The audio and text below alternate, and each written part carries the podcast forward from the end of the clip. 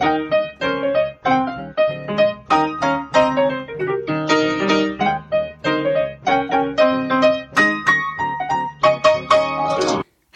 herzlich willkommen zum Was denkst du denn Podcast. Mein Name ist Nora Hespers. Ich bin Rita Molzberger. Und wir haben heute zwei Gäste da. Und zwar zwei Filmemacher, die den Film The Cleaners gemacht haben.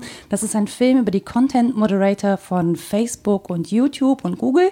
Und das sind Moritz Riesewig und Hans Block. Hi. Hallo. Hallo. Vielleicht stellt ihr euch kurz vor, vielleicht machen wir es alphabetisch. Hans Block zuerst. Ja, ich bin Hans. Ich bin ähm, genauso wie Moritz äh, eigentlich ausgebildeter Theaterregisseur, komme aus Berlin. Wir haben uns während des Studiums an der Ernst Busch im Regiestudium kennengelernt, ähm, haben dann so gemeinsam die Leidenschaft entdeckt, dass man Theater auch machen kann auf Grundlage von Recherchen und nicht nur den dramatischen Kanon äh, also Shakespeare und Tschechow so abspielen auf der Bühne. Und äh, das hat uns verbunden, zusammengebracht und seitdem ähm, praktizieren wir das eigentlich. Und äh, so sind wir auch eigentlich zu diesem Film gekommen, weil wir äh, ganz am Anfang mal eine Recherche machen wollten für ein Theaterstück zu diesem Thema und dann ist das äh, immer größer gewachsen, gewachsen, Eskaliert gewachsen. quasi. Eskaliert, völlig eskaliert. Ja, und jetzt ähm, ähm, ist eigentlich unsere Hauptbeschäftigung gerade äh, dieser Film. Moritz, dich habe ich kennengelernt auf einem Talk bei der Republika vor zwei Jahren, glaube ich, ne? Mhm, genau. Da hast du das erste Mal über Fast The Cleaners, genau, The Cleaners gesprochen. Genau, das war so der, der Anfang. Das war nach der allerersten Recherche äh, in den Philippinen. Ähm, und dann ist daraus tatsächlich dann auch ein Theaterstück geworden. Das äh, hatte im Sommer 2017 Premiere in Dortmund, hieß dann Nach Manila. Ähm, tatsächlich auch mit Schauspielerinnen und Schauspielern, ähm, haben aber da so ein bisschen auch gespielt. So, also es war jetzt nicht einfach eine, ähm, ein, ein festgeschriebenes Stück und äh, festgeschriebene Rollen. Also wir haben jetzt nicht die Filipinos gespielt, über die wir da recherchiert hatten vorher, ähm, sondern wir haben auch mit Identitäten äh, rangiert und ähm, ja, das so verschoben und dann doch nochmal eine künstlerische Übertragung gemacht davon. Dann äh, habe ich ein Buch geschrieben, das ist im DTV-Verlag äh, erschienen und hieß, äh, heißt Digitale Drecksarbeit, wie uns Facebook und Co. von dem Bösen erlösen. Äh, und auch da gab es dann einfach nochmal einen anderen äh, Schwerpunkt. So, das ist dann mehr ein Essay geworden ähm, über die Frage, wie kann man eigentlich mit dem Bösen umgehen, wenn es nicht zu fassen ist und wenn es auch jederzeit wie so ein Bumerang auf uns zurückkommen kann, wie es ja im Netz auch der Fall ist, wo ja alles sehr schnell viral werden und dann sich unendlich verbreiten kann. Das ist ein total schöner Anknüpfungspunkt, weil für alle, die The Cleaners nicht gelesen haben, äh, können wir einfach sagen, dass natürlich Facebook, äh, YouTube, Google und Co. verpflichtet sind, Dinge wieder aus dem Netz zu entfernen, die da nicht sein sollen. Äh, die Problematik liegt in den Regeln. Also wer bestimmt eigentlich, was da rein darf und was nicht. Und wenn es dann schon mal da ist, wer macht es wieder weg? Ne, so und ähm, das finde ich tatsächlich total erschreckend an der, an der Sache, weil es nicht nur einen Bumerang-Effekt hat, sondern sich sozusagen fortpflanzt. Das hat ja Resonanz in den Leuten, die damit arbeiten müssen. Das heißt, das, was an traumatisierenden Dingen zum Beispiel bei Facebook, YouTube und Co. hochgeladen wird, traumatisiert ja auch die Leute auf der anderen Seite des Bildschirms oder des Servers, die das wieder wegmachen müssen. Und ähm, meine erste Frage dazu ist eigentlich, wann ist euch das so bewusst geworden? Weil ich habe mir da am Anfang, weil ich sowas nie machen würde, ich habe mir einfach überhaupt keine Gedanken darüber gemacht, was da eigentlich passiert. Ich glaube, das ist ganz natürlich. Das war bei uns auch so, dass man sich nie Gedanken macht, dass da etwas noch existiert in den sozialen Medien außerhalb der Sichtbarkeit. Äh, und äh, uns ist das genau in einem Moment aufgefallen, als mal so ein Video sichtbar wurde. Und zwar war das schon 2013. Das war ein relativ prominenter Fall in den Vereinigten Staaten. Da wurde ein äh, Video eines Kindesmissbrauchsfalls hochgeladen, wo ein älterer Mann ein, ein junges Mädchen äh, vergewaltigte. Das ist auf Facebook gelandet, blieb dort eine ganze Zeit und hat deswegen so eine Öffentlichkeit erlangt, weil das sehr, sehr oft geteilt wurde und auch geliked wurde. Und dann viele Fragen plötzlich aufkamen, wie passiert so etwas, warum teilen so etwas Menschen, ähm, wie kann man so etwas auf die sozialen Medien hochladen und bei uns die Frage dann gleichzeitig aufkam, naja, Material wie solches existiert in, in der Weite des Netzes, aber eben doch nicht so oft auf sozialen Medien. Und dann sind wir der Frage nachgekommen, wie machen die das eigentlich? Also gibt es da Menschen, die das aussortieren? Am Anfang dachten wir, das wird wahrscheinlich automatisch passieren mit einer künstlichen Intelligenz oder mit einem Algorithmus, die sowas rausfiltern. Und ähm, äh, Stück für Stück sich sozusagen dieser Frage annähern, haben wir dann viele spannende Leute getroffen, unter anderem äh, Sarah T. Roberts, äh, ist eine Medienwissenschaftlerin auch in den Vereinigten Staaten, die dazu sehr viel gearbeitet hat zu dem Thema. Und die hat uns verraten, dass das Menschen machen und dass das Menschen machen, die wir nicht kennen, die wir nicht sehen, die für den Nutzer unsichtbar sind. Das sind sehr, sehr viele Menschen, weil ja auch sehr, sehr viele Inhalte hochgeladen werden. Äh, und die im Verborgenen eigentlich hinter diesem Bildschirm sitzen und all das aussortieren, was wir nicht sehen dürfen, nicht sehen sollen, nicht sehen sollten. Ich kann dazu mal ganz kurz, Rita hat sich den Film auch angeguckt. Äh, vielleicht magst du ganz kurz erzählen, wie der auf dich gewirkt hat, weil du bist ja jetzt nicht so in den sozialen Netzwerken zu Hause, wie wir das zum Beispiel ja, sind. Ja, ja, also ich bin in der Theorie zu Hause und in der Praxis total fremd und musste den Film in vier Etappen gucken. Ich habe es schwer ausgehalten, das war schwer für mich. Obwohl ihr ja das Theatrale, was ihr schon angesprochen habt, übrigens lustig, dass wieder Ernst Busch Leute da sind, die hatten ja schon öfter. das stimmt. ja. schon mal hier. Ja. Fatih Cevicolo war schon mal hier. Genau. Ähm, dass das Theatrale daran mich auch so gekriegt hat, ähm, gerade weil man die Bilder, um die es ging, ja nicht unbedingt sah, sondern sieht, wie die Menschen das machen. Und mich hat das natürlich auch ähm, auf philosophische Themen zurückgeführt, mit denen ich mich beschäftigt habe, die ich aber so realiter vor allen Dingen nie in den sozialen Netzwerken vermutet hätte. Zum Beispiel das Thema Zensur oder ähm, ja die These, dass Zensieren das Zensierte eigentlich reinszeniert. Ne? Das muss man in einer Weise, wenn man darüber spricht. Das ist ja nicht weg. Oder auch diese Hegemonie von Bildern, die gab es immer schon. Natürlich in der Antike Statuen und im Mittelalter die Altare, die, ne, die spielen damit, ähm, dass das Bild so eine große Wirkung hat. Dass wir aber jetzt in so einer Bildwelt leben, die Zensur quasi voraussetzt, sie aber delegiert an andere. Das finde ich hochspannend und auch ein bisschen erschreckend. Also ich habe wirklich mehrere Anläufe gebraucht. Ihr habt da echt was vorgelegt. Was, was, was hat dich denn da ähm, also so besonders betroffen gemacht? Oder wie, wie ist das Gefühl, wenn man da jetzt von außen drauf kommt? Das ist ja für uns sehr spannend, ne? weil wir ja gar nicht, weil wir ja schon drinstecken. Mhm. Ja, also von außen ist es so, dass ich immer vermutet habe natürlich, dass da ein Haufen Terror hinter den ganzen Sozialen ist, ähm, weshalb ich mich ja auch enthalte, weil ich immer das Gefühl hatte, ich kann damit höchstwahrscheinlich nicht gut umgehen, dann lasse ich es lieber ganz und auch immer das Privileg gespürt habe dabei, das machen zu können, weil ich weiß, dass andere das nicht können.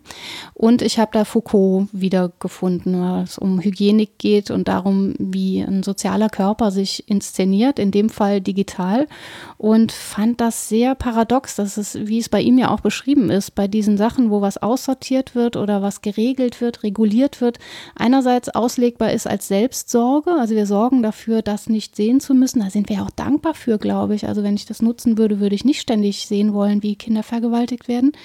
Und ähm, das andere ist eben, bei ihm heißt es Gouvernementalität, also nicht Selbstsorge als was Positives, sondern dieses willfährige Entgegenkommen des Nutzers, der über sich bestimmen lässt. Und das ist auch das Problem mit Zensur, das man, glaube ich, haben kann. Man müsste ja sagen, das ist ein Ort für das Freie, da dürfen alle Bilder existieren und gleichzeitig gehört es zu unserer Verantwortung und zur Selbstsorge, dass wir die nicht sehen müssen.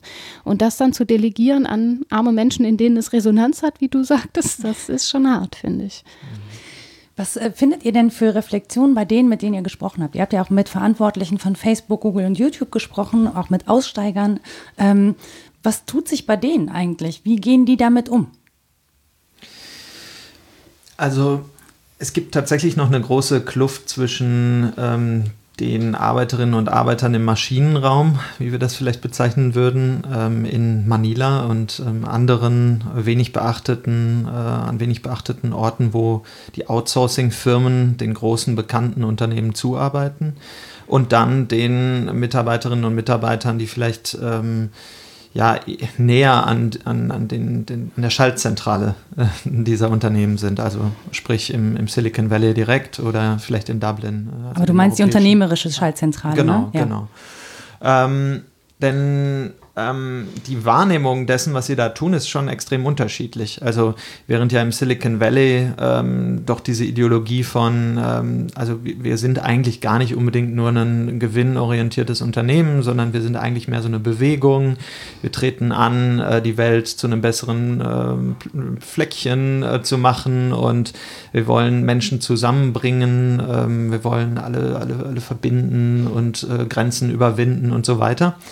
Ähm, das steht dann äh, so einem, so einem Ort wie Manila gegenüber, äh, wo Menschen ähm, eher mit einem, wie wir es kennengelernt haben, missionarischen Eifer daran gehen. Ähm, der aber eher christlich ähm, motiviert ist. Also die Philippinen sind ähm, ein Ort, da sind 90 Prozent der Menschen äh, Christen, ähm, viele streng gläubig, das ist ein Erbe der Kolonisation. Also da waren 300 Jahre die Spanier, ähm, dann nochmal fast 100 die Amerikaner. Ähm, das dementsprechend großen Einfluss hat da das Christentum. Und ähm, wenn jetzt Menschen sich da aufopfern, und das, das tun sie ja tatsächlich, indem sie große psychische Schäden in Kauf nehmen. Mhm.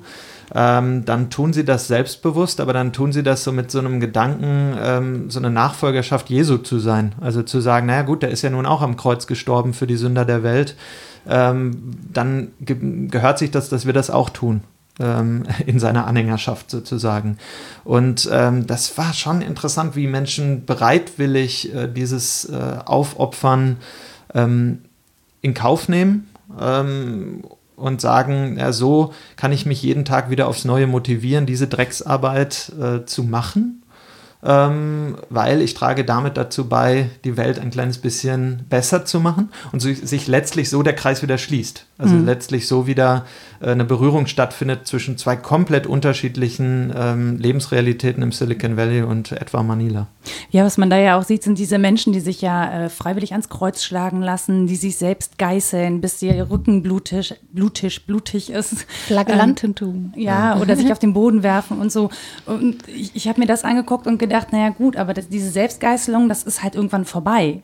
Ne? Also mhm. dann, das ist so ein Tag und dann ist es vorbei. Aber das jeden Tag und Tag und Tag machen zu müssen und das ja nicht nur das, sondern die Umgebung, in der diese Menschen leben, die ist ja auch voller Müll, voller physischer Müll, voller, voller Zivilisationsmüll. Ich glaube, auch Elektroschrott wird da gerne hin verschifft und verklappt, ja, den wir hier auch produzieren. Also eigentlich ist das da, wo ihr wart, die Müllhalde der Menschheit und zwar analog und digital. Ähm, wie war das denn für euch, da hinzufahren? Naja, also erstmal ist man natürlich, wenn man so aus seiner heilen westlichen Welt kommt, äh, erlebt man einen Kulturschock. Äh, da in Manila zu sein, erstmal äh, überhaupt die Masse an Menschen, da leben 18 Millionen Menschen auf sehr, sehr engen Raum. Es ist unglaublich schwer, sich vorzubewegen. Die Lebensqualität ist ähm, aus westlicher Sicht total eingeschränkt, äh, weil man irgendwie drei Stunden braucht, um ein ganz kleines Stück in der Stadt voranzukommen und hängt in diesem Verkehr man ähm, hat am Anfang, das verliert man dann, ähm, wahrscheinlich als Schutzmechanismus, äh, auch die ganze Armut äh, extrem gesehen und war überfordert. Ähm, gleichzeitig ist man ja dort sozusagen als Weißnase, fällt man ja total auf mhm. und um, wird umzingelt sozusagen gleich von Leuten ähm, mit dem man auch zurechtkommen musste. Und dann natürlich dieser Müll, also was du sagst. Also ähm, jahrzehntelang haben die westlichen Welt, Kanada, Amerika, Europa diesen ganzen toxischen, realen, analogen Müll mit Schiffen nach die, auf die Philippinen verfrachtet, wo dann eben die jungen Leute auf riesigen Müllhalden ähm, die Sachen aussortieren und damit ihr Geld machen. Und das machen sie auch noch heute. Also äh, eine große Generation von jungen Leuten findet sich eben auf diesen Dumpsites, auf diesen Müllkippen wieder und die trennen Plastik von, von Metall. Und dann ist es natürlich Prestige, wenn man dann in einem sauberen, ähm, 40-stöckigen Hochhaus im Mitten im Stadtzentrum arbeiten kann mit Klimaanlage und sagt, das ist erstmal ein sauberer Job. Hm. Und das war auch das Interessante einer Protagonistin, die eben gesagt hat, sie hat extra die Schule gemacht und sie hat sich extra ausgebildet, um eben nicht auf dieser Müllkippe zu arbeiten und einen sauberen Job am Ende zu haben und dass am Ende des Films eben die Reflexion kommt, vielleicht war es doch gar nicht so anders als die Müllkippe analog, es war eben nur die digitale Müllkippe. Und das Schlimme daran ist, dass die Schäden, die man hatte, die sieht man eben nicht. Also auf einer Wimmelkippe hat man dann Wunden, die sind offensichtlich, aber die Wunden der Psyche, wenn man diese Bilder sieht, die sind nicht sichtbar und werden vielleicht erst auch in Jahren sichtbar. Genau, also es würde ja durchaus oder es wurden Zusammenhänge dargestellt mit Mitarbeitern, die sich da dann auch umgebracht haben. Ähm, da kann man jetzt natürlich nicht äh, sofort korrelieren, ne? aber es ist ja schon also es ist deutlich, dass es einen negativen Einfluss auf die Psyche hat, dass die Leute da irgendwas machen müssen und ähm, dass man auch aufpassen musste auf die Menschen. Die Frage, die ich mir gestellt habe, ähm, so dass wir ein bisschen von dem Film auch noch wegkommen oder darüber hinaus ist, mich immer umtreibt, ist, ist der Mensch eigentlich gemacht, mit solchen Netzwerken umzugehen? Also die Frage ist für mich immer, ist das Netzwerk schuld oder ist der Mensch schuld? Und äh, dürfen wir der Menschheit eigentlich so ein Netzwerk zur Verfügung stellen, wenn wir wissen, dass Menschen in einem Anteil eben auch äh, Schlechtes in sich haben? Und wie definieren wir das? Also ist, ein, ist, ist eine Karikatur von Donald Trump mit kleinem Penis, ist das was Schlechtes? Ja, ist das Nacktheit? Müssen wir die Welt davor schützen? Wovor müssen wir die Welt schützen? Und wer trägt die Verantwortung? Das sind so die Fragen, die ich mir da stelle. Ähm, Vielleicht Rita mal von außen betrachtet, deine Meinung dazu. Meinung ist gut. Vielleicht erstmal Gedanken auf ja, auf den Diskurs, wie er ist. Das ist sehr spannend, das Helle und das Dunkle so zu scheiden, so digital und zu sagen, das ist das Gute, das ist das Böse und so weiter. Das ist was, was sich gerade durch die westliche Kulturgeschichte zieht und auch ein philosophisches Theorem ist, das erst sehr spät Korrektur erfahren hat. Und wenn es sich real auch so abbildet, dass man klar sagen kann, wir haben hier das Privileg, hier ist alles rein und sauber und Hygienik,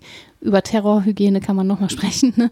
Ähm, und woanders ist der Dreck, dann liegt das sehr nahe, darin zu verbleiben, das so in zwei zu scheiden. Aber es ist ja nicht so einfach. Sowohl vor den Protagonistinnen wurde zum Teil ähm, geäußert, ja, ich habe auch so eine Lust am, Schau, am Schauen zuerst mal gehabt, bevor mhm. es total abstoßend wurde, als auch von uns selbst kennen wir das, glaube ich, dass es so einfach nicht ist, dass wir sagen können, hier ist das Gute, da ist das Böse, ne? diese Attraktion, Repulsion, das spielt ja auch ineinander. Und ich finde, dass es lohnt, da näher hin hinzugucken auf diese digitale Unterscheidung 1 und 0, ne? was ist gut, was mhm. ist schlecht. Auch spannend, dass die immer sagen, delete, ignore. Zwei, es gibt zwei Optionen, es gibt keine dritte. Man kann nicht sagen, das ist Kunst und in dem Fall ist es irgendwie anders oder so, mhm. sondern es gibt klare Regeln, es bleibt da oder es bleibt nicht da. Und diese Zweiheit ist problematisch für Menschen, glaube ich. Und das bildet sich da ab. Mhm. Ja, und was interessant ist, ist ja auch, ähm, wenn man jetzt nach dem Zustandekommen fragt oder nach der Verantwortung, ähm, also kann man Menschen einfach einem solchen Netzwerk aussetzen und dann sagen, naja, was dann darin passiert in diesem Netzwerk, das ist jetzt nicht unser Bier. Ähm, wir haben ja bloß die Infrastruktur zur Verfügung gestellt. Das ist ja diese Ingenieurdenke, die dahinter steht. Die, die ne? auch lange Zeit ähm, der Tenor äh, von Seiten Facebooks und anderer äh, sozialer Netzwerke war. Mittlerweile hat sich das ein bisschen äh, geändert, weil sie das nicht länger halten konnten. Ähm, denn das ist ja auch grundsätzlich falsch. Also man muss immer betrachten, wenn man eine Infrastruktur schafft, dann stecken da immer bestimmte Designentscheidungen hinter und äh, diese Entscheidungen beeinflussen extrem, wie sich Menschen dann darin verhalten. Und ähm, es ist zum Beispiel ähm, ganz klar, dass so etwas ähm, wie Aufmerksamkeit, Aufmerksamkeit wird zur Währung in diesem Netzwerk mhm. und äh, man lernt sehr schnell als Nutzer, Nutzerin durch äh, Trial and Error sozusagen, was schafft Aufmerksamkeit. So eine Pavlovsche Konditionierung, die da mhm. stattfindet, ne? Ja, schon. Ja. Also denn, denn ähm, in gewisser Weise wird man ja sehr darauf äh, trainiert. Ich meine, das weiß jeder, der irgendwie äh, schon mal so ein paar Posts gemacht hat und dann merkt, oh, krieg, krieg immer nur, es schaut sich kaum jemand an und dann kriege ich irgendwie immer nur einen, Scheiß einen Like und keine so. Likes. Ja, irgendwie, irgendwie vielleicht doch zu kompliziert ausgedrückt oder zu differenziert mein Standpunkt. Also vielleicht mal ein bisschen emotionaler beim nächsten Mal, beim nächsten Mal vielleicht ein bisschen reißerischer. Und so ähm, wendet man sich dann doch irgendwie immer mehr ähm, äh, in, in eine Richtung aus, die eben Aufmerksamkeit generiert. Und das kann man tatsächlich ähm, messen, dass, dass das ähm, besonders emotionale Posts sind, besonders ähm, affektgeladene Äußerungen. Ähm, und die tragen halt nicht gerade zu einer ähm, Verständigung bei, sondern eher zu einer Spaltung. Mhm. Insofern kann man schon sagen, dass ähm, durch das Design äh, dieses Netzwerks es darauf angelegt ist, ähm, eher das äh, ja, vielleicht das, das zumindest das, die Affekte des Menschen zu befördern mhm. gegenüber dem Abwägen ähm, und Differenzieren. Und das ist ähm, sicherlich was, was man auch ganz anders hätte designen können oder auch vielleicht jetzt auch in Zukunft noch designen sollte. Also es ist ja jetzt auch kein Ende der Geschichte. Man kann ja, kann ja durchaus auch über Alternativen nachdenken. Ja, sicher nicht Ende der Geschichte, aber schon auch ein Wegweiser. Ne? Ich glaube, wenn man das Menschen sehr leicht macht, sind viele schnell auf dem Weg, den man leichter gehen kann. Das ist ja auch völlig in Ordnung, dass wir versuchen, gut durch das sehr komplexe Leben durchzukommen. Und wenn man so Menüs anlegt, in denen es irgendwie drei Dinge auszuwählen gibt, dann frage ich nicht, warum denn ein Menü mit drei Auswahlpunkten, sondern ich wähle eins von diesen drei Dingen. Also es sind ja die wenigsten, die dann sagen, oh, das Design passt mir aber nicht. Und auch wenn die das sagen, was dann? Kann ich dann das einfach lassen oder was anderes aufsuchen? Also ich glaube fest daran, dass das Käse ist, dass es eine Einbahnstraße wäre und wir uns so in dekomplexen Zusammenhängen nur noch wohlfühlen würden. Das ist die Leichtigkeitslüge, das glaube ich nicht. Aber dass solche Technik schon nahelegt, wie es weitergehen kann und in welche Richtung es sich entwickelt, das halte ich auch für hochneuralgisch. Interessanterweise wird sich ja aber nicht äh, sehr viel um das Design gekümmert. Also klar, also Facebook hat ja diese, erst diese, diese verschiedenen äh, Emoticons eingeführt, ne, wo man auch Wut und Trauer, da ist aber jetzt irgendwie, also da fehlt, mir fehlt da mal ganz viel, ja, ich kann das überhaupt Bitte? nicht so. Ja, Entschuldigung, mir reichen sechs Emotionen für mein Leben nicht. Völlig überfordert. Ja, mir reicht eine Aggression. Naja, aber die werden ja äh, also auch algorithmisch ausgelesen. Es kommt ja schon ähm, drauf an, wie emotional etwas ist, weil uns das ja stärker verbindet. Dieser Gedanke, der da hinten dran steht, ich finde, der ist psychologisch einfach sehr eindimensional gedacht. Ähm, und es wird sich aber gerade ja mehr darum gekümmert, wie man den vorhandenen Gesetzen entsprechen kann, als darum gekümmert, wie man das Design dieses Netzwerks so anpassen kann, dass es ähm, auch den psychologischen Gegebenheiten, die Menschen so mitbringen, in irgendeiner Form entsprechen kann. Ne? Also die sagen dann, naja, du bekommst mir diversere Sachen angezeigt. Aber das heißt ja nicht, dass ich, ähm, dann bekomme ich vielleicht andere Sachen angezeigt, aber das heißt ja nicht, äh, dass ich eine, eine Mischung bekomme aus differenzierten und undifferenzierten Sachen. Darin, das kann ja ein Algorithmus auch gar nicht unterscheiden bisher. Ich weiß nicht, ob das jemals möglich sein wird.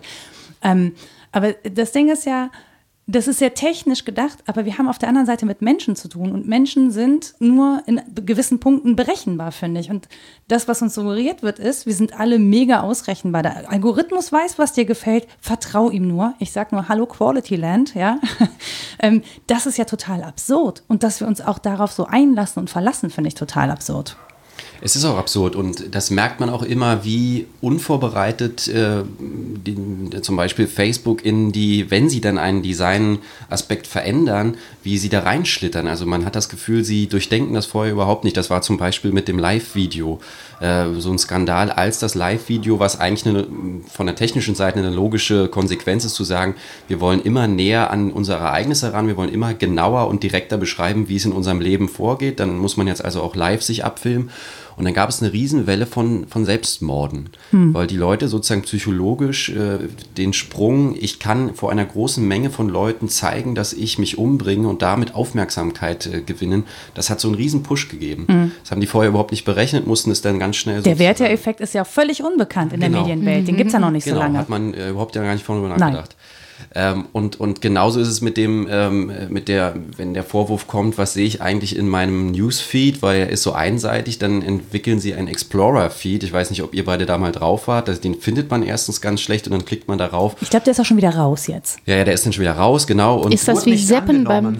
Komisch. Komisch. Ja, weil dann da nur Schrott zu sehen ist. Also ja, doch versteckt. Das ist so, ich kriege zufällig was präsentiert wie beim Seppen im Fernsehen genau, oder da was? Da wird dann einem was vorgeschlagen, was okay. mit dem man erstmal keine Verbindung hat, aber das mhm. ist wirklich dann die große Müllhalde. Also da sieht man dann, das ist totaler Quatsch, ja. da hält man sich dann gar nicht mehr auf. Und und so merkt man, wie sie eigentlich äh, die ganze Zeit durch den Nebel wandern und das oberste Ziel eigentlich ist, wie kann man die Nutzer halten. Und das hm. schaffen sie ja gerade mit dem Design ganz gut. Und deswegen versuchen sie da auch möglichst wenig zu ändern und die Kritik immer nur so ganz halb gegart zu umgehen. Das finde ich auch sehr spannend, ehrlich gesagt. Wenn ich das bei Twitter richtig beobachtet habe, sind da Live-Videos massiv zurückgegangen.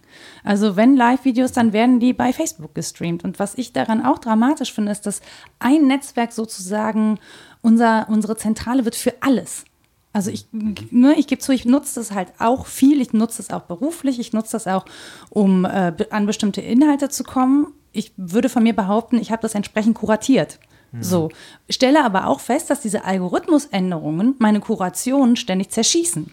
Mhm. So, also dass ich viel aktiver wieder nach Sachen suchen muss äh, als vorher, weil das, was ich mir kuratiert habe, mir überhaupt nicht mehr angezeigt wird, weil Facebook sagt, das ist schön, dass du gerne irgendwie Inhalte verschiedener Medien sehen möchtest, aber wir finden die Inhalte deiner Freunde viel spannender. Und ich denke mir so, nee, Manno. Ja, das, ja, ich glaube, es ist das, wovon wir eben sprachen. Es gibt gar nicht mehr dieses Gegenüber von Selbstsorge und Gouvernementalität. Wenn ich Selbstsorge nämlich delegiere, entweder an die Technik oder an Menschen, die das für mich entscheiden müssen, dann ist es nur noch Gouvernementalität, die übrig ist. Und dann kann ich schön versuchen, da meinen Weg drin zu suchen ähm, und mir auch einreden, oh, das habe ich aber selbstbestimmt im Rahmen der Möglichkeiten. Mhm.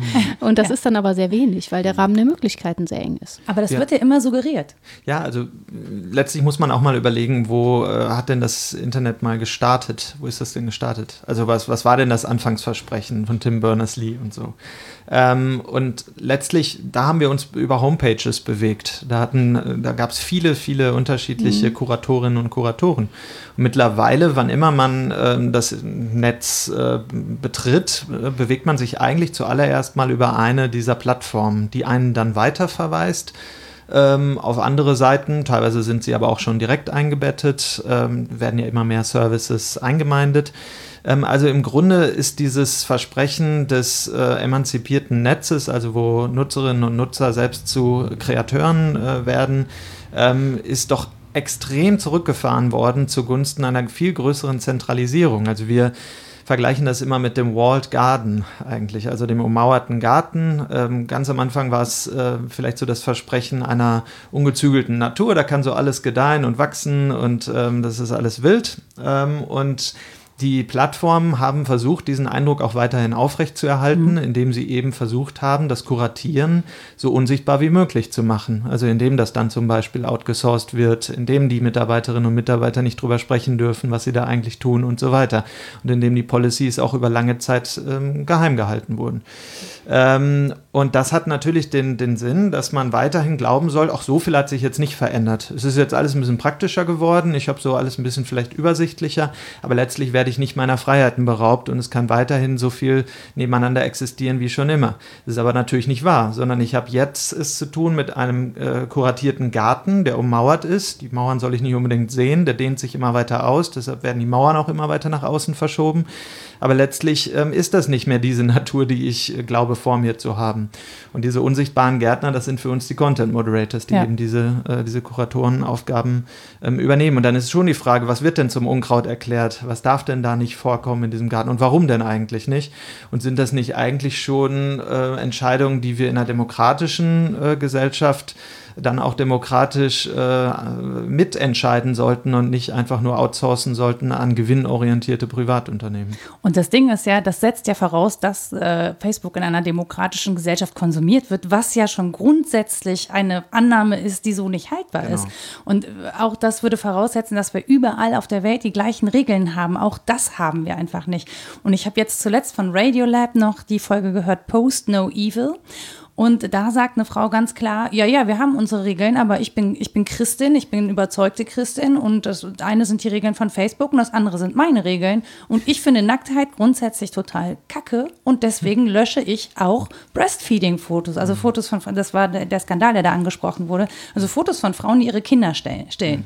So. Und auch da merkt man immer, wie, oder an dieser Geschichte merkte man, wie Facebook nachregulieren muss. Also erst durfte man keine Nippel sehen, dann war es okay, wenn ein Baby angedockt war und so, also dann dann wurde dann auch gesagt, wie viel von der Brust darf man. Also das ist ja auch, ähm, das ist ja auch völlig gaga. Ne? Also da sind auch viele Regeln sind auch völlig gaga. Für uns aus, aus Deutschland betrachtet, aus einer anderen Sicht, oder wenn man die amerikanische Meinungsfreiheitsauslegung zugrunde legt, dann ist das schon wieder eine ganz, ganz andere Nummer. Und wenn wir uns jetzt in Polen oder Ungarn bewegen oder in der Türkei, wo dann Facebook oder andere soziale Netzwerke zeitweise auch einfach gesperrt werden, ist das nochmal eine ganz andere Nummer. Und das sollen Content-Moderatoren in Malila irgendwie alles auf dem Schirm haben? Wie?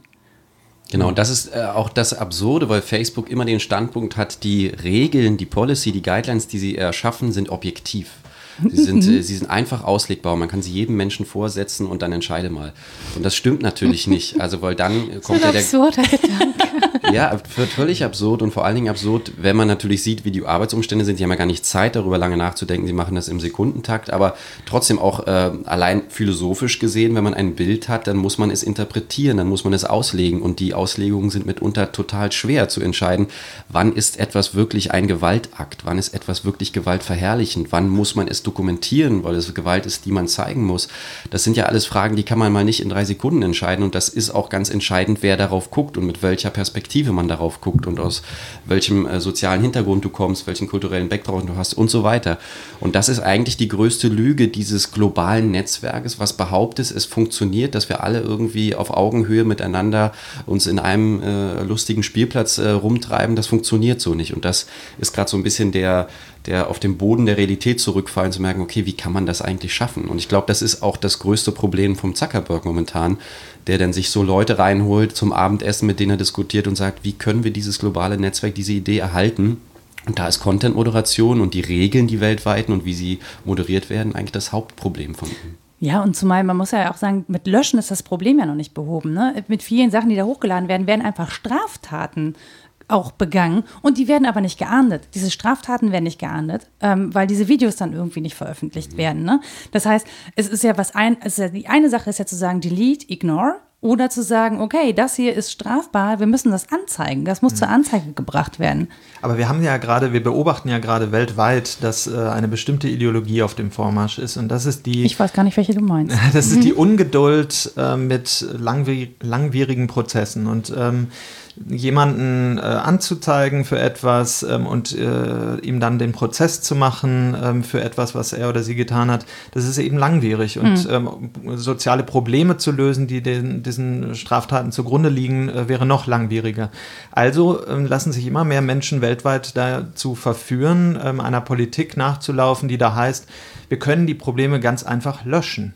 Ja. Die lassen sich löschen. Also der, du hast auf den Philippinen einen Präsidenten, dem auch viele unserer äh, Protagonisten ähm, anhängen, hinterherlaufen, Präsident Duterte, ähm, der äh, angetreten ist mit dem Versprechen, I will clean up. Also er wird ja. groß reine machen, äh, heißt für ihn, er schickt so äh, Todesschwadrone los auf Mopeds, die dann ähm, reihenweise die Obdachlosen, äh, Drogenabhängigen und äh, Drogendealer killen.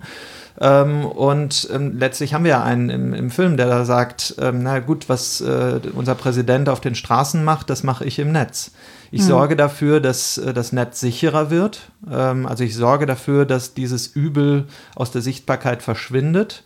Ähm, und dafür muss man den einen oder anderen Kollateralschaden in Kauf nehmen. Mhm. Und das ist aber was, was für unsere Ohren vielleicht jetzt ähm, erschreckend klingen mag, was aber für mehr und mehr Menschen akzeptabel wird, weil sie eben Sicherheit ähm, höher priorisieren als ähm, Menschenrechte. Was an deren Menschenrechte Luxus scheinen. Genau, und du siehst es ja auch an deren Lebensumständen. Ne? Natürlich, wenn du zwischen Müll, Zivilisationsmüll aufwächst, wenn um dich herum wirklich nur Armut und sowas herrscht, dann ist das also ist We Will Clean Up ja ein Wunsch, der wirklich auch ein Herzenswunsch ist, ne? dass es endlich sauber ist da, wo du bist. Ne? Ob das jetzt der analoge oder die digitale Müll ist oder der, ne, das, was als menschlicher Müll bezeichnet wird. Das ist ja, da haben, in Indien gibt es ja auch so ganz krasse äh, Haltungen, was Menschen angeht, ne? wenn man sich an, mal am Kastensystem orientiert. Das klingt für uns total ähm, erschreckend. Ich finde aus der Logik dieser Menschen und aus der Logik ihrer Umgebung und ihrer Lebensrealität ähm, klingt das einfach vernünftig. In, in, deren Welt, nicht ich in finde unserer. aus unserer auch. Also wenn mir jemand anbietet, hier, du kannst in einer Welt leben, in der es das Problem nicht gibt, dass irgendwas Böses dir begegnet, da sage ich doch bitteschön, ja, gerne. Ne? Natürlich wünsche ich mir eine Welt, in der das nicht nötig ist, dass mhm. Menschen aufräumen, sondern in der Hygiene irgendwie so selbstverständlich ist und unproblematisch und so ein bisschen Dreck in den Ecken ist okay. Das ist ja auch gut für den Magen. Bitte schauen Sie hier nicht so genau hin. Ja, genau. Aber mehr halt auch nicht und auch im übertragenen Sinne. Man kann mal irgendwie einen bösen Gedanken haben, aber der kommt dann vielleicht gar nicht hm, dazu gelebt zu werden und dann ist das alles in Ordnung. Das ist eine Welt, die wir uns wünschen, würde ich behaupten, weil sie so viel Leben ermöglicht. Und wenn wir aber in einem Zustand sind und unter Bedingungen der Digitalisierung ist, sind wir das eben, was Bilder angeht, in dem die Flut so groß ist, dass wir nicht mehr eindämmen können, sondern akzeptieren müssen, da ist so viel Dunkles und so viel Unhygienisches und so viel Dreck, dass ich dessen nicht Herr werden kann, dann sind wir vielleicht wirklich die willfährigen Subjekte, die sagen, dann soll es jemand für mich machen, ich schaff's nicht. Das ist nicht so anders, glaube ich. Also auch bei uns zu Hause und in uns selbst ist, glaube ich, so ein Drang, es irgendwie gemütlich haben zu wollen, gut haben zu wollen, nicht unter rohen Bedingungen leben zu wollen. Und deswegen ist das auch so schön, dass das am anderen Ende der Welt erledigt wird. Ne? Das war ja auch für uns genauso, als wir angefangen haben zu recherchieren, da war das eigentlich unser, unsere Ab Absicht zu sagen, naja gut, es muss ja jemanden geben, der diese ganze Scheiße aussortiert. Ja. Wir wollen das ja nicht sehen. Und dann wird es aber immer komplizierter, je länger man darüber nachdenkt, sagt, na gut, ich will aber auch nicht in einer äh, sterilen Welt leben, in der alles, was um mich herum passiert und was vielleicht wichtig ist zu wissen, aussortiert wird. Das ist auch äh, ganz, ganz furchtbar. Und dann kann sozusagen diese Hygiene plötzlich faschistoid werden. Genau. Ähm, und gefährlich werden. Und das in dem Stadium befinden wir uns eigentlich gerade. Und aber auszumachen, was ist jetzt genau das, was wir uns zumuten sollten, was wichtig ist zu sehen, äh, damit man eine Bewusstheit hat äh, und was eben nicht. Und diese Entscheidung, die musste man öffentlich diskutieren und die wird gerade hinter verschlossener Tür festgelegt. Ja, weil es auch so lange dauert, wie Moritz gesagt hat. Ne? Also genau. unter Bedingungen der Beschleunigung ist das schwer zu halten. Das ist auch in Bildungstheorien so. Wenn alles beschleunigt ist und es darum geht, dass das eigentliche Konzentrat dessen, womit wir das Leben verbringen, Zerstreuung ist, wie soll ich dann noch Moralität als ähm, Kriterium anlegen? Das dauert viel zu lang zu fragen, was zerstreut mich denn auf gute Weise und was auf schlechte. Das, unter Bedingungen der Beschleunigung funktioniert es schlecht. Und ich dachte eben auch, als ihr geschildert habt, ähm, wie kuratiert wird an Bibliotheken, das war ja immer völlig offen oder bei wissenschaftlichen Zeitschriften. Die haben einen Beirat, da sind so und so viele Mitglieder drin, die kenne ich, das sind Menschen, die werden subjektiv entscheiden. Aber das ist was Gutes, dass es redaktionelle Entscheidungen darüber gibt, was jetzt da reinkommt und was nicht. Bei Bibliotheken genauso. Die Signaturen fallen nicht vom Himmel, sondern jemand entscheidet das. Es war aber immer offengelegt und es hat immer arschlang gedauert, sowas mhm. aufzubauen. Und das ist eben schwierig, glaube ich, wenn die Strukturen schon so sind, dass es nur schnell gehen muss, dann kann man das auch im Nachhinein schlecht eintragen. Mhm. Wobei ich gerade noch so diesen Gedanken habe, ähm, unabhängig davon, dass ich jetzt sagen will, das Netzwerk ist schuld, aber wir haben ja ähm, gerade eben auch gesagt, ne, man möchte das Problem löschen und wenn man sich anguckt, was in Myanmar passiert mit den Rohingya und wie das organisiert wird, wie dieser Hass da organisiert wird und wie auch diese, ähm, diese Menschenjagden und alles, was dann an Gewalt dem folgt, organisiert wird, dann spielt ein soziales Netzwerk eine wirklich zentrale, auch belegt eine zentrale Rolle bei dieser Organisation. So, und da, da wird ein Genozid ver verübt. Mhm. Ja, da wird tatsächlich, da werden Menschen ausgelöscht. Und ich finde, an, an dem Punkt, ähm, ich weiß, fällt es mir total schwer zu sagen, naja, äh, das Netzwerk hat nicht Schuld, weil es sich anfühlt, als hätte man die Büchse der Pandora geöffnet und dann sind es nicht nur Content Moderator, die irgendwie ähm, psychisch belastet werden dadurch, sondern da sterben einfach Menschen und werden ähm, brutal hingerichtet auch. Und mhm. ähm, ähnliches übrigens mit Terrororganisationen und so. Ne? Ich, ich weiß nicht so ganz, wie man sich da aus der Verantwortung rausziehen will. Es führte eben auch wieder zurück zu, der, zu dem Design dieses Netzwerks. Also wenn ähm, ein Bericht äh, gleich gewertet wird wie eine Meinung ähm, und alles ähm, durcheinander, nebeneinander äh, koexistiert ähm, und es nicht unterschiedlich äh, bewertet wird, nicht unterschiedlich hierarchisiert, ähm, auch nicht getrennt dargestellt, dann ist es irgendwann für Menschen egal, ob etwas stimmt oder nicht. Dann ist es für sie egal, wie, wie spontan, affektgeladen eine Äußerung ist oder wohl überlegt. Das spielt dann irgendwann einfach keine, keine Rolle mehr. Und so kann sich natürlich etwas total Hanebüchenes viel besser verbreiten, ähm, als es das je konnte. Äh, und das in einer Geschwindigkeit, dass wenn, wenn einmal etwas, ein bestimmtes Framing ähm, in der Welt ist, das kaum noch widerlegt äh, werden kann, kaum noch wieder ähm, eingeholt werden kann. Das heißt, ähm, dass der größte Schwachsinn ähm, plötzlich ähm, viral werden kann und, und dann zum Brandbeschleuniger werden kann. Und ähm, da, da, haben wir es schon tatsächlich mit einer komplett neuen Infrastruktur zu tun, die es bis dahin so nicht gegeben hat und wofür es auch neue Regeln und ein neues Nachdenken braucht, ähm, wie man damit umgeht. Und ähm, das Problem Fall. ist, dass, dass man immer mh, mm, das Gefühl hat, die Politik ähm, ist noch gar nicht in der Lage zu erkennen, womit sie es da zu tun hat. Null. Und deshalb ist die Regulation, die bisher vorgenommen wird, auch nicht mal ansatzweise hinreichend. Aber weder die Politik noch die Netzwerke. Ich habe nur ein, eine Sache dazu. Ähm, das merkt man halt gerade aktuell in Chemnitz. Das Video, das wirklich mit den meisten Fake News ausgestattet war, war bei YouTube auf Platz 1. Trending auf Platz 1, ein Video über Fake News aus Chemnitz. Nur. Mhm. Und das ist halt, das ist, das kann nicht sein. Also das ist unwidersprochen sozusagen an Platz 1 ist, ohne dass es ein Gegengewicht hat. Ja, das ist das eine, ne? dass wir jetzt vier am Tisch sind, die sagen würden, das kann nicht sein, weil nicht sein kann, weil es nicht sein darf. Man hat da so eine Haltung zu. Das andere ist ja zu fragen, was machen wir denn jetzt? Ne? Weil jetzt hier zu sitzen und zu sagen, dann werden wir jetzt Misanthrop.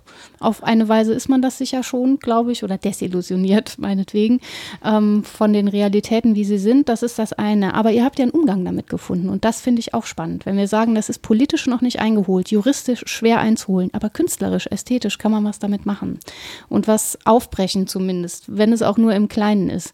Das mag vielen viel zu wenig sein, aber das ist ein erster Schritt, finde ich. Also auch zu sagen, wir dokumentieren nicht nur, eure Dokumentation tut ja nicht so, als sei das jetzt objektiv ne, und einfach dargestellte Fakten, sondern das ähm, ist ja hoch aufgeladen mit dem, was ihr wollt und was ihr sagt, ähm, wird schon auch deutlich, ohne dass ihr das rausbrüllt, finde ich.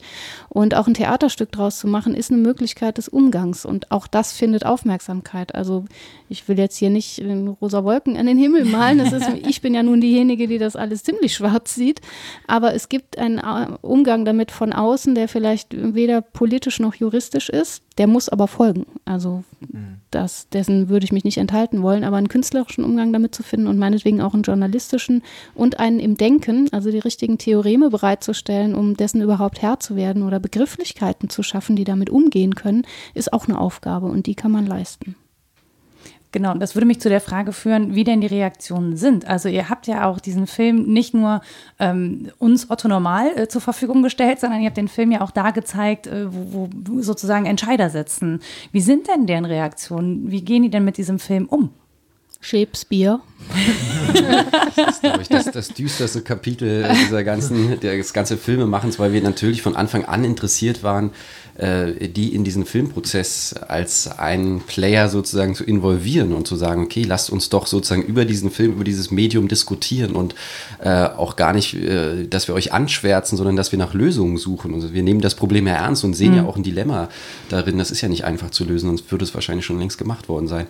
Aber äh, das ist eben diese Hauptcharakteristik dieser Unternehmen, dass die sehr, sehr intransparent sind, dass die überhaupt gar kein Interesse haben an diesem öffentlichen Diskurs, dass möglichst wenig an die Öffentlichkeit Öffentlichkeit an Fragen gelangen soll, weil sonst ähm, hat das Schaden am Ende. Und das war das Da gibt es keine Werbeeinnahmen mehr. Ja, aber weil dann eben auch sehr schnell verstanden würde, dass. Ähm, dass man ja auch eine Menge kartellrechtliche Fragen stellen könnte. Also man könnte schon fragen, warum erlauben wir denn, ähm, dass äh, die digitale Öffentlichkeit ähm, jetzt in den Händen von ein paar Monopolisten ist? Hm. Ähm, Gibt es eigentlich keinen Grund für.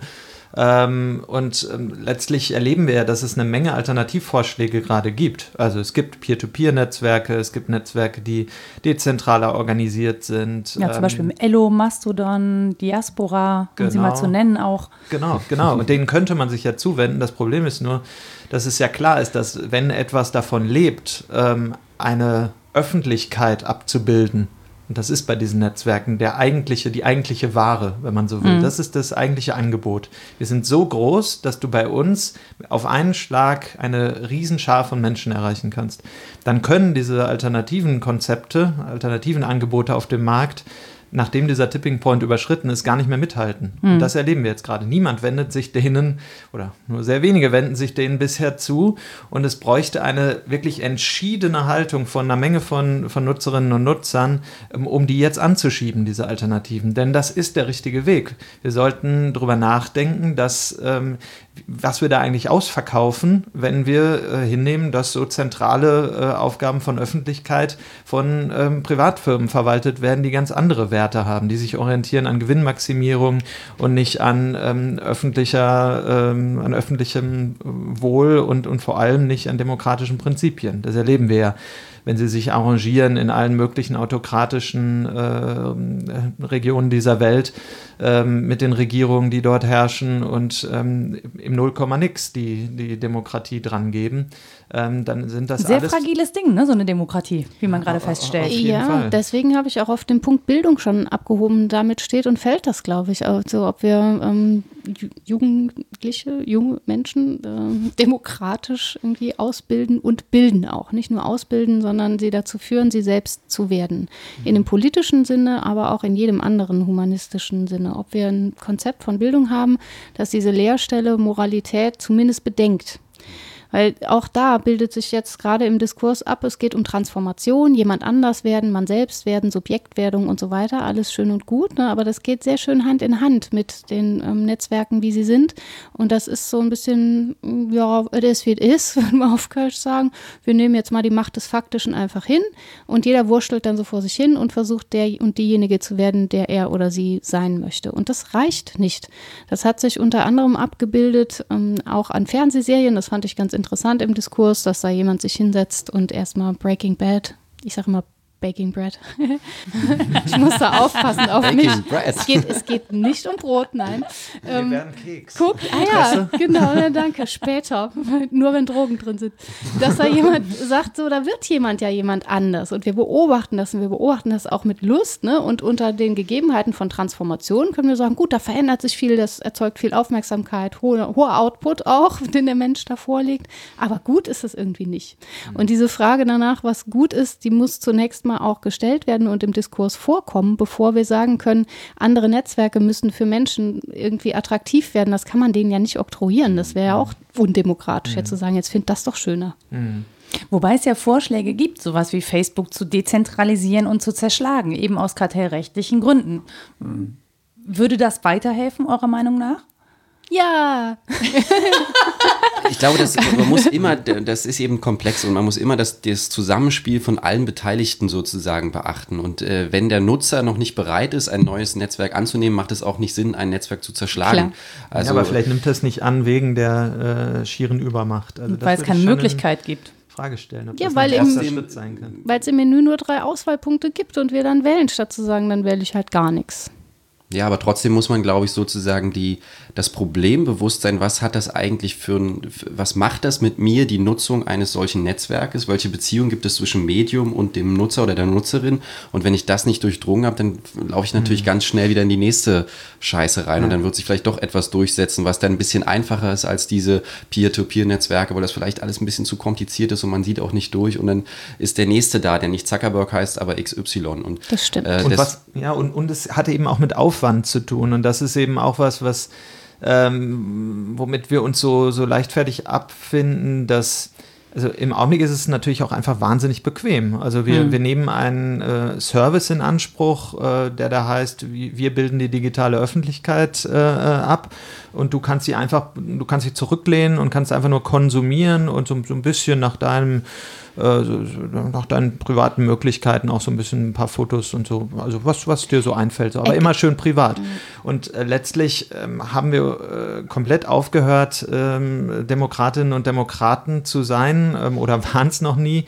Ähm, und der digitale Raum erfordert das genauso wie der analoge. Das mhm. heißt, wenn wir so etwas wie ein ähm, weltumspannendes Netzwerk tatsächlich denken wollen, dann ist das eine Utopie und für die muss man arbeiten. Und das heißt auch, dass man teilnehmen muss an Entscheidungsfindungen, dann muss man äh, Institutionen aufbauen, die über Jahrhunderte in der analogen Welt aufgebaut wurden. Das alles macht wahnsinnig viel Arbeit. Und wenn man sich zum Beispiel Mastodon anschaut, mhm. da wird auch ähm, viel äh, Content selbst moderiert moderiert von, von Menschen. Und ja. ähm, da geht es um, um Beteiligung, ähm, aktiver Teilnahme, Teilnahme. Auch finanziell übrigens. Ne? Also es ist tatsächlich so, dass, äh, dass die Content-Moderatoren da auch äh, nach Spenden fragen oder sagen, okay, wir betreiben den Server hier für euch, der muss aber laufen, das kostet Geld. Ähm, so, die wollen ihre Arbeitsleistung dann nicht honoriert haben, aber zumindest die Serverkosten nicht alleine tragen müssen. Ähm, und es gibt aber auch Menschen, die selbst diese, ähm, diese Serverkosten selber tragen, so ehrenamtlich sozusagen. Mhm. Ne? Also es ist schon, das ist schon, ich finde das latent altruistisch, was da mhm. passiert. Ich finde das natürlich total super, aber eigentlich sollte uns darüber klar werden, ähm, dass wir, um solche Netzwerke kostenlos nutzen zu können, natürlich einen Preis zahlen. Der ist einfach sehr unsichtbar, genau. aber wir bezahlen einen wirklich auch gar nicht so geringen Preis. Ich finde, ähm, wenn der Preis ist, dass auf der anderen Seite Menschen psychische Schäden erleiden, wenn der Preis ist, dass, ähm, dass da Sachen organisiert werden, die andere Leute das Leben kosten, ja, wo Menschen zu Massen umgebracht werden. Das sind eigentlich Kosten, die dürfen wir nicht tragen wollen. Mhm. Genau. Wollen wir nicht äh, unsere, du, wir haben eine Facebook-Seite, ne? Hast du? Ja, wir haben eine Facebook-Seite. Wollen wir die nicht abschaffen? nee, jetzt ernst. Also was ich mich frage, ist eigentlich was anderes, nämlich was ist daran so attraktiv, vieles zu teilen mit möglichst vielen und warum stelle ich mir nicht die Frage, was ist es denn wert, mit vielen geteilt zu werden?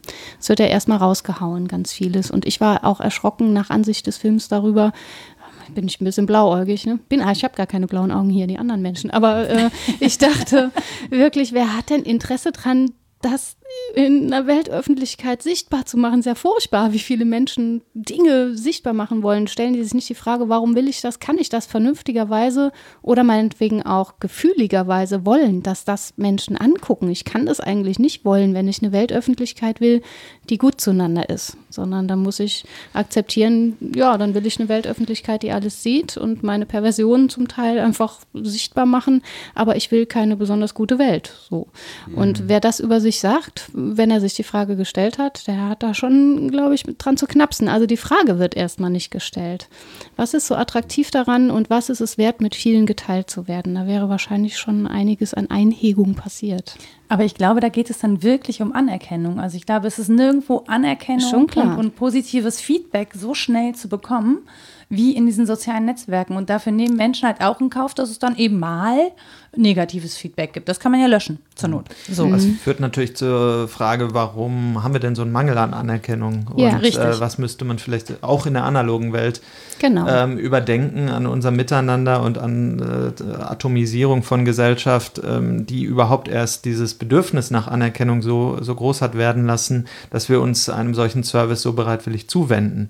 Das ist das eine. Und dann auf der anderen Seite muss man natürlich auch wahrnehmen, ähm, also das erleben wir jetzt gerade in Syrien am meisten, ähm, wo ähm, ja, Journalistinnen, Journalisten, wem erzähle ich das, ähm, ja auch große Schwierigkeiten haben, unabhängig vom dortigen, dort agierenden Militär an Informationen mhm. zu kommen und äh, darüber Bericht zu erstatten ähm, dass dort Bürgerjournalistinnen und Journalisten äh, diese Lücke füllen können, indem sie mit ihren Smartphones Aufnahmen machen vom Geschehen. Ähm, und die brauchen dann einfach eine Plattform. Die haben keine andere Möglichkeit, als das über, also um eine Weltöffentlichkeit darauf aufmerksam zu machen, was dort vor sich geht und wie viele ähm, Opfer die Militärschläge, die Luftschläge ähm, hervorbringen, als das auf Facebook und Co. zu posten. Und wenn dann diese Plattformen aber das sofort wieder entfernen, weil sie uns, äh, vor allem westlichen Nutzer, Schutz, schützen wollen und uns das nicht antun wollen oder weil sie sagen, unsere Nutzer äh, wollen mehrheitlich mit so etwas nicht konfrontiert werden, mit Leichen in Videos und so weiter, ähm, ja, dann, dann geht ein großes utopisches Potenzial dieser Plattform verloren und ähm, dann wird es tatsächlich problematisch, dass das Internet jetzt in erster Linie für viele Menschen soziale Netzwerke bedeutet, weil sie dann eben auch gar nicht außerhalb dieser Netzwerke die nötige Aufmerksamkeit haben. Ich habe mich ja tatsächlich die ganze Zeit schon gefragt, also was mir, was man ja im Journalismusstudium gelernt hat, vor sehr vielen Jahren noch, ist ja diese, dass Journalisten eine Gatekeeper-Funktion haben. Ne? Das mussten jetzt sehr viele Journalisten sehr hart lernen, dass das äh, nicht mehr in ihrer Hoheit liegt. Das heißt, der Journalismus hat die Deutungshoheit verloren. Dass man als Gatekeeper fungiert, hat aber ja tatsächlich eine sehr verantwortungsvolle Aufgabe. Und da gibt es auch für Journalisten natürlich Regeln, an die sie sich halten müssen, plus dass man natürlich persönliche Einschätzungen trifft. Ne? Das heißt, da sind wir nicht an, nichts anderes als Content-Moderatoren. Es ist aber ja durchaus wünschenswert, dass das bei Menschen liegt, die dafür auch speziell ausgebildet sind. Und das merken wir gerade. Medienkompetenz ist wirklich eine Kompetenz. So, ja, das ist etwas, das man lernen muss. Man muss lernen, Informationen zu verarbeiten. Und viele Menschen haben das eben nicht gelernt. Und es ist eigentlich auch nicht ihr Job, weil dann müssen wir alle, ja, unsere ganze, bei der Informationsflut, die wir haben, müssten wir alle von klein auf lernen, wie wir mit Medien und mit Informationen umgehen. Wir bräuchten flächendeckend sozusagen auf alle Menschen verteilt eine viel größere Kommunikationskompetenz, eine viel größere Sprach- und Informationsverarbeitungskompetenz, die ist so in den Menschen überhaupt gar nicht angelegt. Wir haben nicht alle die gleichen Kompetenzen. Ja? Und es ist uns auch nicht allen gegeben. Ähm, und deswegen halte ich es ja durchaus für sinnvoll, dass es Menschen gibt, die diese Gatekeeper-Funktion übernehmen. Und die haben wir nicht mehr. Die fallen halt komplett weg.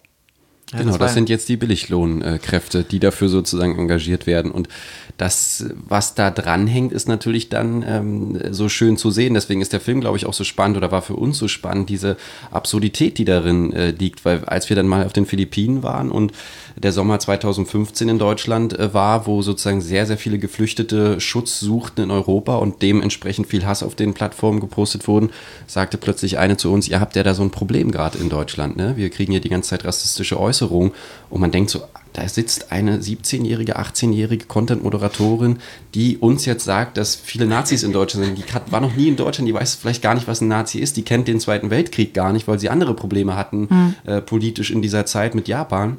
Und die entscheiden jetzt darüber, was ist Rassismus und was ist nicht Rassismus, was ist noch okay, was ist vielleicht Ironie. Und das ist doch absurd. Also das müsste uns doch sozusagen sofort, das ist doch das Paradebeispiel, warum man Journalisten noch braucht, die das entscheiden, die eine Kompetenz mit sich bringen, um genau diesen feinen Unterschied, der vielleicht schwer zu ziehen ist, zu treffen.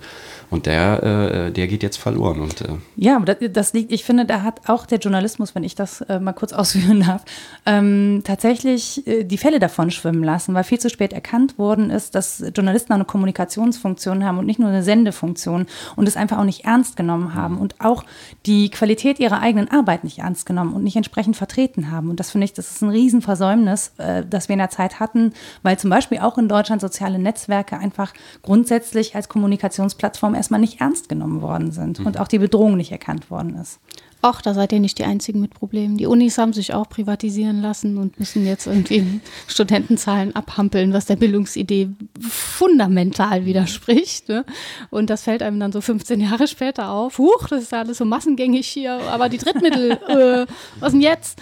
Äh, ja, peinlich und schlimm, ne? Und dann versucht man zurückzurudern und es fehlt tatsächlich an den diskursöffnenden Spalten sozusagen, in die man was einstreuen könnte, dass es nochmal neu aufbricht, weil nicht nur die Technik, sondern auch der Diskurs, in dem man sich bewegt, einfach die Bahnen des Denkens leitet. Und umso wichtiger, dass das von außen und innen immer mal wieder befragt wird. Und wenn das jemand in Manila tut, finde ich das auch aufrührend, ne? dass jemand sagt, habt ihr da nicht ein Problem? Was, wo ist denn das eigentlich, dieses Deutschland? Was macht ihr da so?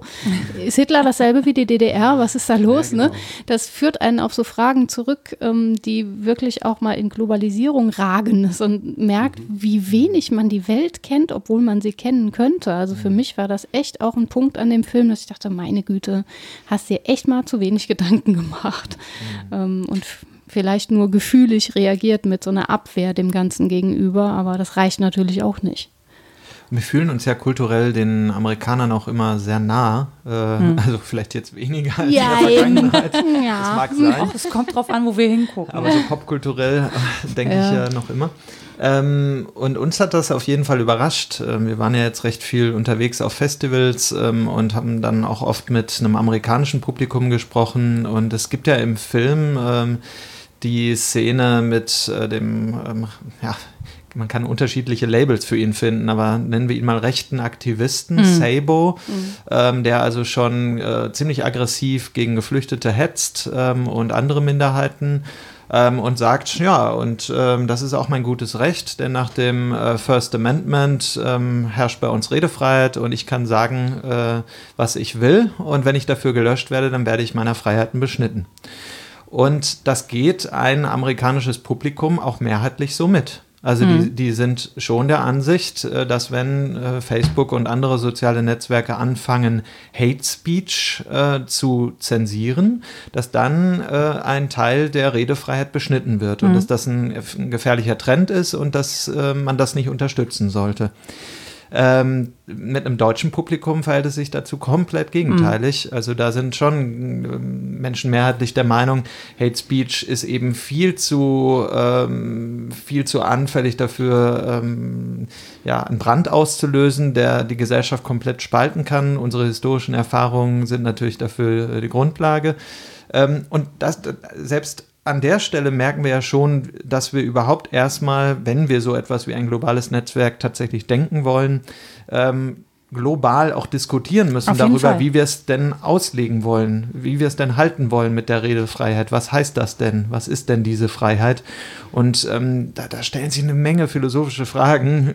Ähm, ja. Again, wem sage ich das? Aber ähm, ähm, über die Frage, ja auch, wie, aber auch psychologische Fragen, sozialpsychologisch. Also wie, wie, wie, was, was sorgt denn, ist denn Counter-Speech wirklich die Lösung, wenn ja. etwas in etwas äh, Hetzerisches in die Welt geblasen wird? Kann man das denn überhaupt noch äh, wieder einholen, relativieren durch Argumente? Woher stammt das eigentlich? Äh, was ist das eigentlich für eine Art von Identitätspolitik, die da so hintersteckt, wenn, wenn Leute ähm, blind, wütig in bestimmte Positionen laufen?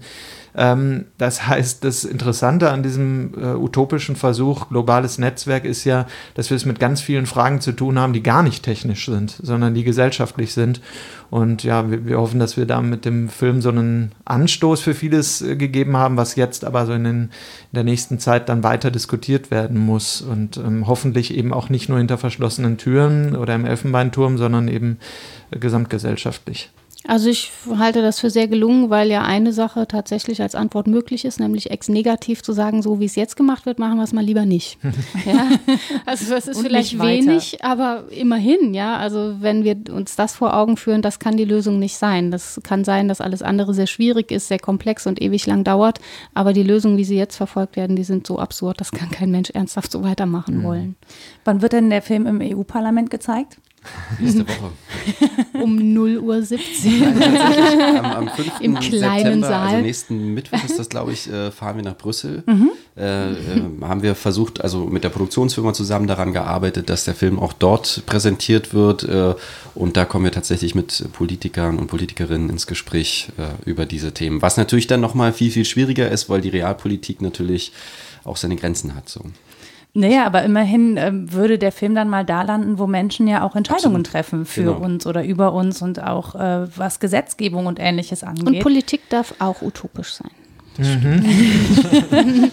Hoffentlich.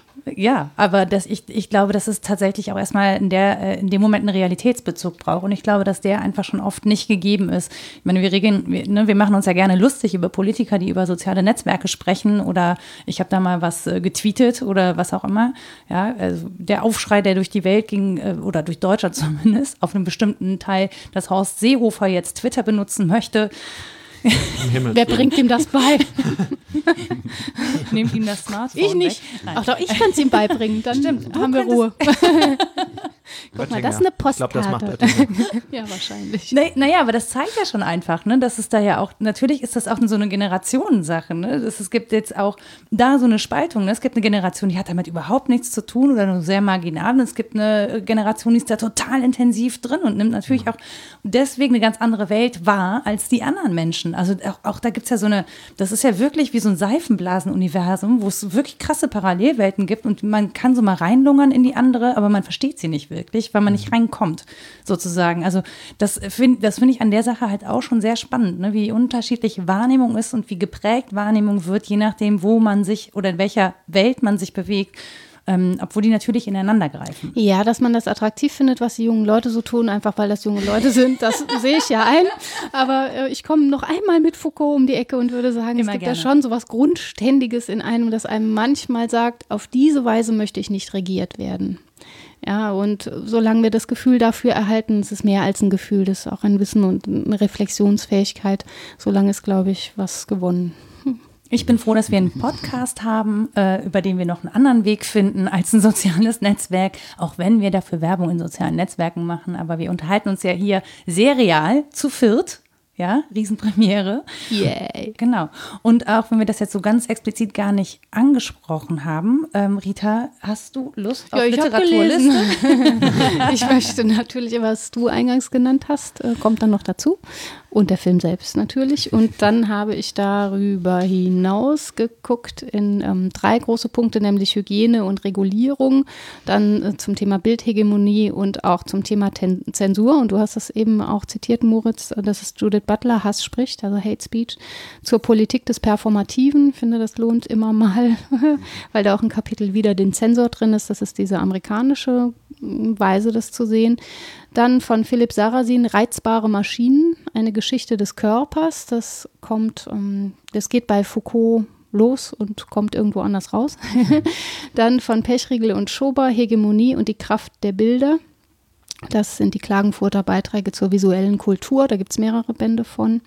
Und die Arbeiten von Olaf Sanders und Markus Rieger-Ladig beschäftigen sich mit dieser Bildungsthematik und der Frage des Verzichts auf Moralität in Hinsicht auf Bilder.